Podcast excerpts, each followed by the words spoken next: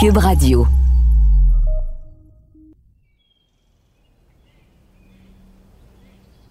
La ville n'est pas très grande, à peine 4000 habitants, avec plein de champs cultivés tout autour.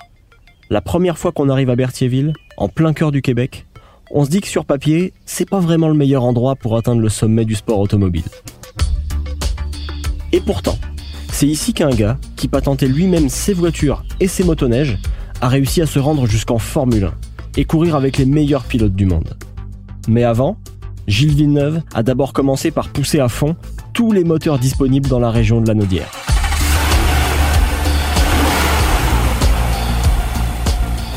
Je m'appelle Julien Amado, j'ai 36 ans et je suis journaliste automobile pour le Guide de l'Auto. J'ai toujours été fasciné par le parcours incroyable de Gilles Villeneuve. J'ai eu envie de mieux le connaître, parler aux gens qui ont partagé sa vie, pour comprendre comment un petit gars de Berthierville a forcé son destin pour devenir une légende, une vraie légende de la Formule 1. Bref, je me lance à la poursuite de Gilles Villeneuve.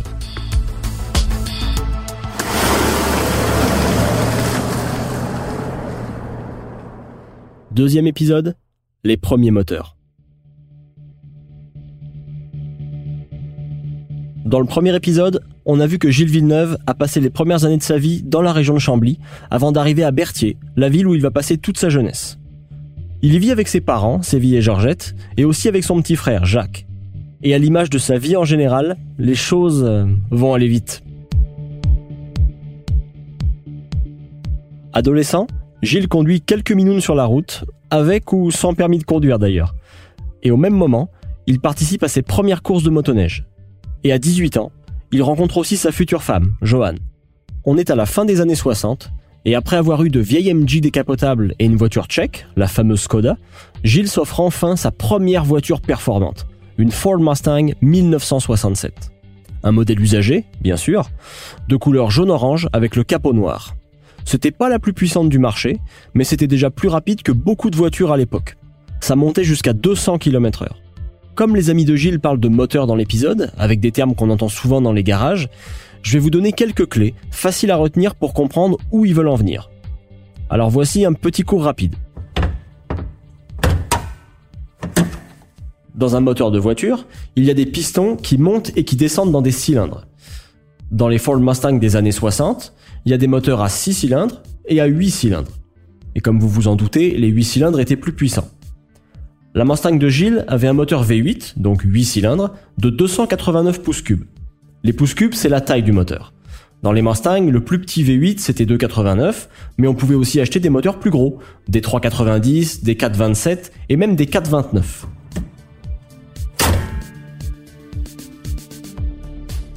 Gilles n'avait pas assez d'argent pour s'acheter un plus gros moteur. Mais à 19 ans, rouler dans une Mustang V8 289, c'était déjà très bien. Pour pratiquer sa conduite, il avait évidemment choisi une version manuelle.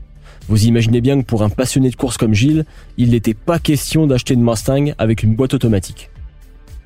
À cette époque, on est en 1969 et le jeune Villeneuve conduit cette voiture avec sa bande d'amis. Et parmi eux, on retrouve Daniel Hood, lui aussi un féru de vitesse, comme vous avez pu l'entendre dans le premier épisode.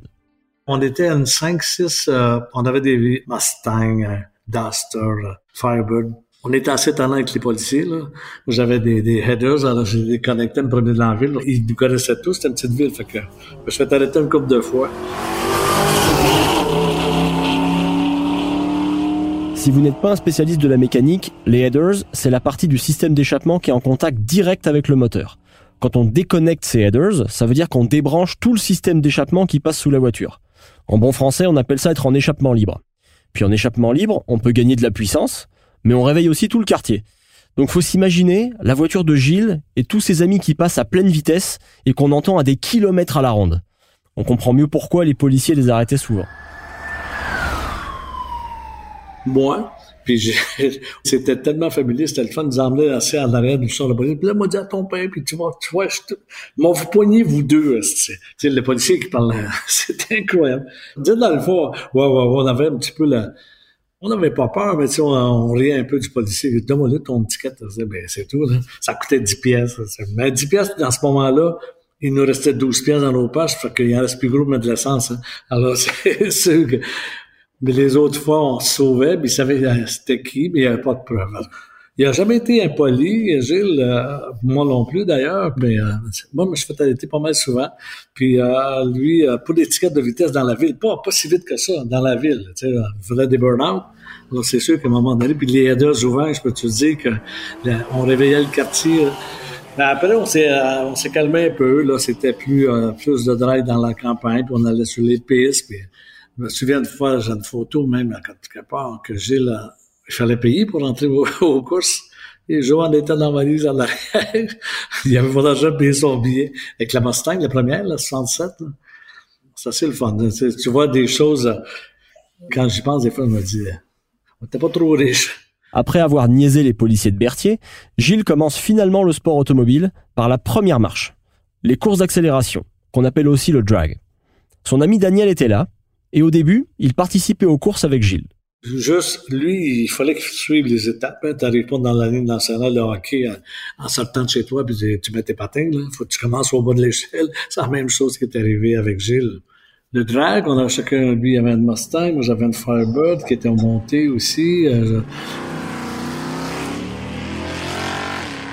ça, je peux dire sans prétention, ils, ils m'ont jamais battu dans le corps de mille, jamais, jamais. Puis euh, ça, ça a duré deux, trois ans. On allait à la Pierreville, à Lavaltrie et dans les rues de la campagne. on, invitait d'autres gens pour s'essayer. Si tu t'arrêtes comme il faut, ça a été une jeunesse assez euh, mouvementée. Il y avait ça dans le sang. Il n'a jamais travaillé euh, physiquement comme tout être humain pour gagner sa vie, à part que faire de la course, ou à peu près. Quelques années chez son oncle à Chambly, mais... C'est vrai qu'après la fin de ses études, Gilles n'a jamais vraiment eu d'emploi stable en dehors de la course. Il a un peu aidé ses parents et il a aussi travaillé pour un de ses oncles. C'est son cousin, Normand Coupal, qui se rappelle comment ça s'est passé, puisqu'ils travaillaient ensemble. Quand il a travaillé pour mes oncles, il avait pris un, cours d'instrument, il appelait ça un homme d'instrument dans le temps, là, pour tirer des lignes, parce qu'on on installait des pattes de tours euh, de pylônes électriques. Les pattes qui vont dans le sol, ben, c'est mes oncles qui installaient ça. Là. Fait qu'ils creusaient, mettaient une patte là, puis il montait la structure du pylône ensuite. Un travail plus normal finalement, celui d'installer des pylônes électriques. Mais vous allez voir que même quand tout semble normal, il finit toujours par se passer quelque chose avec Gilles. Puis lui, vu qu'il savait conduire, ça fait qu'il faisait toutes sortes de trucs. Puis au niveau de, Gilles, dans sa conduite, tout était toujours rapide, rapide. C'était pied dans le fond tout le temps. Puis tu pouvais pas perdre ton permis de conduire dans ces années-là. Et euh, je me souviens d'une fois, je pense qu'on était entre euh, pas loin de Offord, dans ces coins-là, une ligne hydroélectrique, qu'on, des pattes qu'on posait. Et nous autres, on était des jeunes qui travaillaient pour les oncles. Ils nous payaient, je dirais pas le prix, parce que c'était ridicule. À un moment donné, il y a un de mes oncles qui a dit euh, on faudrait partir avec l'appel, puis descendre l'appel justement à Chambly, parce qu'il y avait des réparations à faire. Puis où le contrat se terminait là-bas. Puis il faut redescendre avec l'appel. Ça fait qu'on dit pas de problème. Ça fait que Gilles est embarqué, puis moi je suis embarqué avec pour descendre. Là, il faut s'imaginer Gilles et son cousin, avec une pelle mécanique, qui roulent sur l'autoroute 10. Tout va bien, jusqu'au moment où ils arrivent au péage. Finalement, on arrive, puis euh, il y a une grande courbe avant d'arriver euh, au poste de payage. Puis, il, met le pied sur les freins juste pour commencer à le modérer. Je m'en souviens de ma vie, le son, le ting de métal que ça a fait, j'ai comme eu un petit frisson dans le dos. Et là, il a repaisé dessus en me regardant, puis... Ouais, euh, il n'y a plus de break. N'importe quel conducteur qui perd ses freins à un péage serait effrayé. Mais pas Gilles, qui passe la guérite sans payer et continue sa route. Et même quand une voiture de la SQ arrive à côté du camion, ça ne le dérange pas vraiment. Au contraire, ça l'amuse.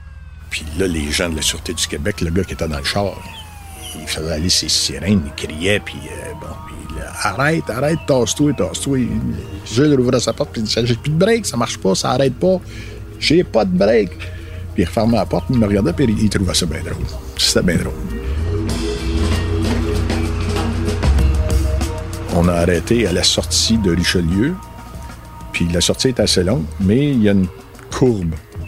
Puis il y a une descente qui va vers le Richelieu.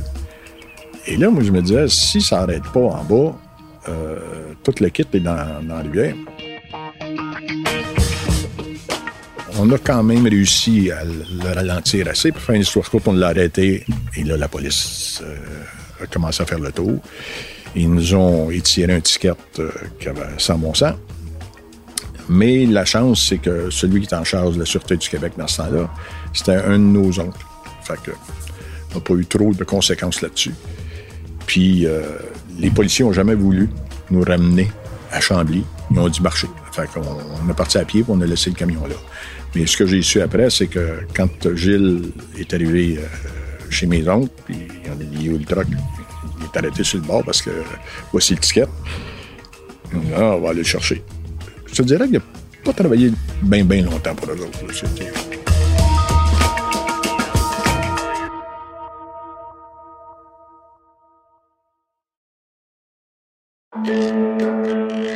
Vous vous demandez ce qui pousse votre voisin à croire qu'un groupe de pédophiles satanistes domine secrètement le monde?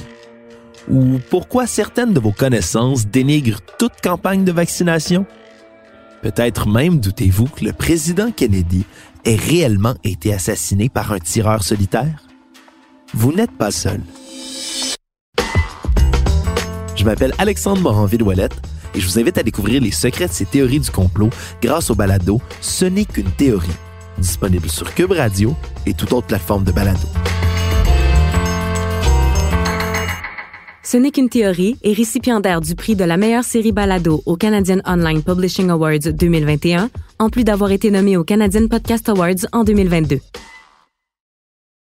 L'été, Gilles continue de participer aux courses d'accélération et il se rend dans un garage de Berthier pour améliorer les performances de sa Mustang. Ce garage, c'est celui de Gaëtan Giroux, qui deviendra ensuite un ami proche de Gilles. Gaëtan m'a reçu chez lui, dans les environs de Berthier, où il vit toujours. On s'était jamais vu avant, mais il m'a accueilli comme si on se connaissait depuis 20 ans. On a parlé de mécanique pendant plus de 4 heures, et j'ai pas vu le temps passer. Et bien sûr, il se souvient des jeunes années de Gilles comme si c'était hier. Moi, en fin de compte, je l'ai connu quand il bâtit mon garage, en 69. Puis c'était au printemps. Gaëtan puis chum avec. Moi, c'était tout le temps une lousse. Tu viens à Gaëtan. C'est. Puis moi, euh, t'as tout le temps Villeneuve, à peu près, il avait pas vraiment. C'est mandague de Colin.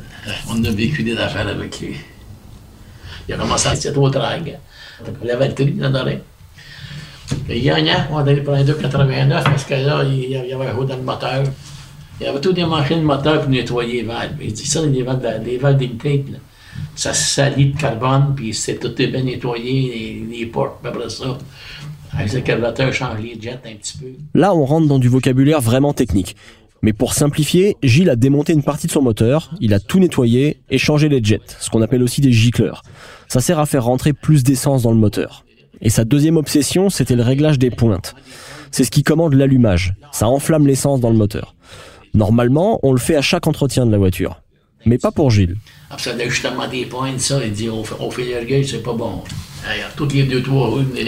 Dois. Il dit, hey, hey, on met des pointes, on fait 10 000 milles avec. Là, ah, mais il dit, tiens, c'est bien 8 degrés, ça me fatigue. Au-delà de la mécanique, ce qu'on comprend surtout, c'est que Gilles voulait que sa voiture soit la plus performante possible. Et là, il n'avait pas le plus gros moteur, juste un 289 pouces cubes. Alors il était pointilleux, mais ça marchait. À Navaltrie, j'ai vu avec son 2,89, il gagnait des trophées avec ça. Pour un 2,89, il m'a dit une affaire qui était bien ajustée en étoile. Il avait gagné 5-6 fois. Toutes des affaires de même. Mais pour shifter, il était écœurant. Le pied, tu le voyais pas quasiment. C'est vite, là. Et comme pour les motoneiges qu'il modifiait tout le temps, comme on l'a vu dans le premier épisode, Gilles n'a pas gardé sa Mustang originale très longtemps. Il récupère un plus gros moteur, toujours un V8, mais de 427 pouces cubes au lieu de 289. Vous me suivez toujours? En gros, l'idée, c'est de garder la même voiture, mais de monter un plus gros moteur dedans. Et avec plus de puissance, Gilles voulait aller encore plus vite dans les courses de drag. Mais la modification, elle, elle n'a pas été facile à faire. Quand il a mis un 427 au, lieu de son 289, là, il a passé des nuits dans le garage. Il, est parti vers midi. Il dit, tu vas pas te coucher, ouais, il m'a coucher. Là. Il a été se coucher pantoute parce qu'il était mangé chez il est revenu, mais à 3 heures d'après-midi. Mon frère, qu'est-ce qu'il est-tu mort? Qu'est-ce qu'il fallait en dessous? Moi, ouais, il dormait mon bille T'es rendu au bout. Mais là, il voulait aller, ouais, one. Puis il m'avait dit, loué mon char va marcher en fin de semaine. Mon va marcher en fin de semaine. Gaëtan Giroud ne se souvient pas s'il a réussi à faire fonctionner la voiture à temps. Mais ce qui est certain, c'est que Gilles et Johan se marient quelques mois plus tard, le 17 octobre 1970. Et pour un mariage, on choisit généralement une belle voiture. Johan voulait une limousine ou une belle berline, mais Gilles n'était pas d'accord. Il préférait utiliser la voiture de son ami Gaëtan Giroud, une Ford Mustang Boss 429, un méchant bolide pour l'époque. Bref, du sport plutôt que du luxe. Ah, il une limousine? Laisse faire la limousine, je prends un char d'un vélo, en bas 429. Là, tu vas me faire des, des mais quand je sors là-bas, Vadie, l'autre jour. Fait que je sors de, de, de l'église, tu vas me faire des stacks, on va faire des stacks, toute la boucane, voyons, on va passer ma main, foutre la boîte au sport, on va un étiquette aussi. Un stade devant l'église, c'était bien lui, ça.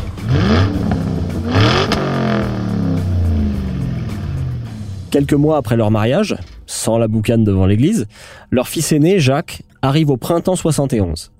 L'hiver suivant, Gilles continue les courses de motoneige et les journaux québécois commencent à parler de lui, parce qu'il fait partie des meilleurs pilotes. Grâce à ses talents de pilotage, mais aussi parce que c'est un perfectionniste. Avant une course, il veut que tout soit parfait. Il pouvait passer des heures à régler ses motoneiges à l'usine, chez un de ses oncles à Chambly ou chez son ami Gaëtan Giroud. Parce que lui, il faudrait s'asseoir sur la coche. Il venait ici pour les skidoo pour acheter les clutches, là. Il dormait la nuit.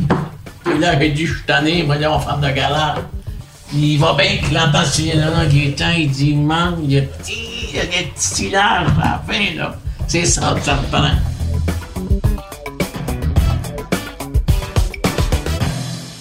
Il faut aussi se remettre dans le contexte de l'époque. Les courses de motoneige étaient très populaires quand Gilles courait. Au début des années 70, il y avait beaucoup de marques de motoneige différentes et la bataille était féroce. Et les victoires pendant les courses, c'était un bon moyen de vendre des motoneiges aux clients. Gilles a débuté chez Ski Roll, mais il va aussi piloter pour d'autres compagnies comme Motoski ou Alouette. En 1973, il est devenu une référence dans les courses de motoneige et il remporte des dizaines de trophées. Il existait plusieurs catégories en fonction de la taille des moteurs, et Gilles coursait souvent dans plusieurs catégories le même jour. Pour se déplacer, il avait acheté un autobus scolaire qu'il appelait la Grosse Bertha. Il faut imaginer un autobus aménagé, avec plusieurs sections pour y vivre, transporter les motoneiges et faire de la mécanique. Il traverse le Canada et se rend même jusqu'aux États-Unis, où il remporte le championnat du monde à Eagle River en 1974. Cette course au Wisconsin, c'est le titre le plus prestigieux de sa carrière en motoneige. C'est aussi cette année-là qu'il fabrique sa propre motoneige. Comme vous avez pu l'entendre dans le premier épisode, Gilles a vite arrêté l'école. Il n'a jamais pris de cours dans une école d'ingénieur, de mécanique ou d'usinage. En bon québécois, Gilles c'est un patenteux. La motoneige dont j'ai besoin n'existe pas? Pas de trouble, je vais la faire moi-même. Et il a réussi.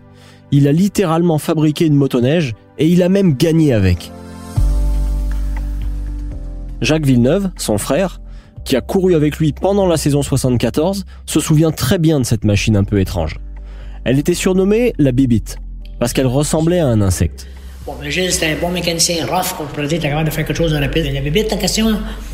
Il avait copié une Formule Ford en réalité. Tu sais, euh, ben, moi, je vais avoir quatre points à terre au lieu de, de motoneige. Normalement, c'était une chenille avec deux skis. Tu sais, il doit avoir quatre points à terre, deux chenilles, deux skis, comme une vraie Formule était, quoi que ce soit. Une, une monoplace en réalité quand t'enlèves la, la Beaucoup de choses ont été dites sur cette fameuse motoneige monoplace.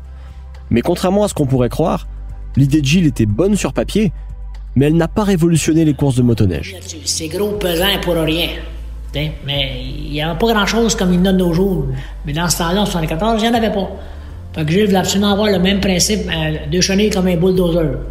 Quand tu tournes à droite, l'intérieur débrayé à droite. Quand tu tournes à gauche, elle débrayée. Bon, pour, tu manquais souvent de ski dans ces motoneiges. Les motoneiges, temps, les pistes, pas tellement belles, c'était sur la terre, ça arrache un peu. Fait que là, si tu peux la conduire comme un boule, ça te forcerait à tourner.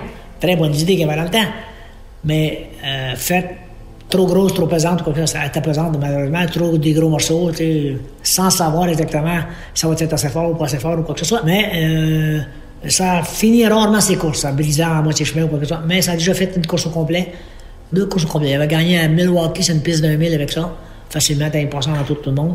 elle va pas briser cette fois-là. Euh, Bien souvent, les courroies, comme le Robin, ça pétait trop, ça chauffait trop, ça en arrachait. Okay, bon. On en a fait, quatre, on a fait une roulante, mais quatre frames en tout et partout, les différentes classes. Mais il y en a qu'une qui avait été complète. Après ça, ils, étaient, ils ont enterré. Mes parents se restaient pas loin de le bas de rue. Sur le bord de la rivière, il y a une grande pente. Ils avaient fait un bout, ils avaient toutes les foirées pour enterrer là. Mais une était restée là, fonctionnelle. Je ne me rappelais plus de ça. Ça, je ne savais pas ça là. J'ai découvert ça par après. Euh, pas loin de chez mes parents, euh, où est-ce qu'on travaillait en 74, quand on a en 74, ces bébés, ces choses-là. Il y avait un gars de grange, il nous avait donné, prêté la, la grange pour faire notre shop là-dedans. Il y a donc, à Berthierville, dans un champ, près d'une rivière où habitait la famille Villeneuve, un genre de petit cimetière des motoneiges, inventé par Gilles.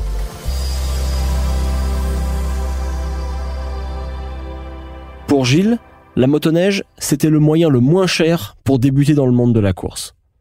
Maintenant qu'il s'est fait un nom sur la glace, il peut enfin tenter sa chance sur quatre roues. Mais pas avec sa Mustang usagée, avec une vraie voiture de course sur un circuit. Et il a déjà son plan de carrière. Il dit à son instructeur qu'il veut se rendre en Formule 1 en quatre ans. En quatre ans. Son plan de carrière, tu sais, la question est simple. comment tu vois ça? Ben, il dit, écoute, il dit là, j'ai la Ford, pas de misère à conduire ça, ça tire pas pantoute. Et, ça, il dit, je vais dominer ça, là, je pense, pense pas avoir de problème avec ça. Puis là, il dit, la Formule Atlantique, parce que ça, c'est ce que je vais faire l'an prochain, ça, c'est pas mal plus compliqué. Et puis, euh, il dit, bon, ben, il la première année, il dit, avec pas mal perdu. Mais il dit, la deuxième année, je vais commencer à bien aller. Puis la troisième année, je vais dominer. Moi, ce que je veux, c'est m'en aller vers la F1. Imaginez un jeune qui joue au hockey dans la rue et qui va voir un coach pour lui dire dans 4 ans, je vais jouer dans la Ligue nationale. Récapitulons. Il doit passer par la Formule Ford et la Formule Atlantique. Mais surtout, il doit gagner à chaque étape pour arriver en F1. Personne n'y croit vraiment. Surtout que ça coûte une fortune. Gilles ne trouve qu'une solution. Vendre sa maison pour participer à une seule saison de course. Encore une fois, la pédale au fond. Il risquera tout. Mais ça, ce sera dans le prochain épisode.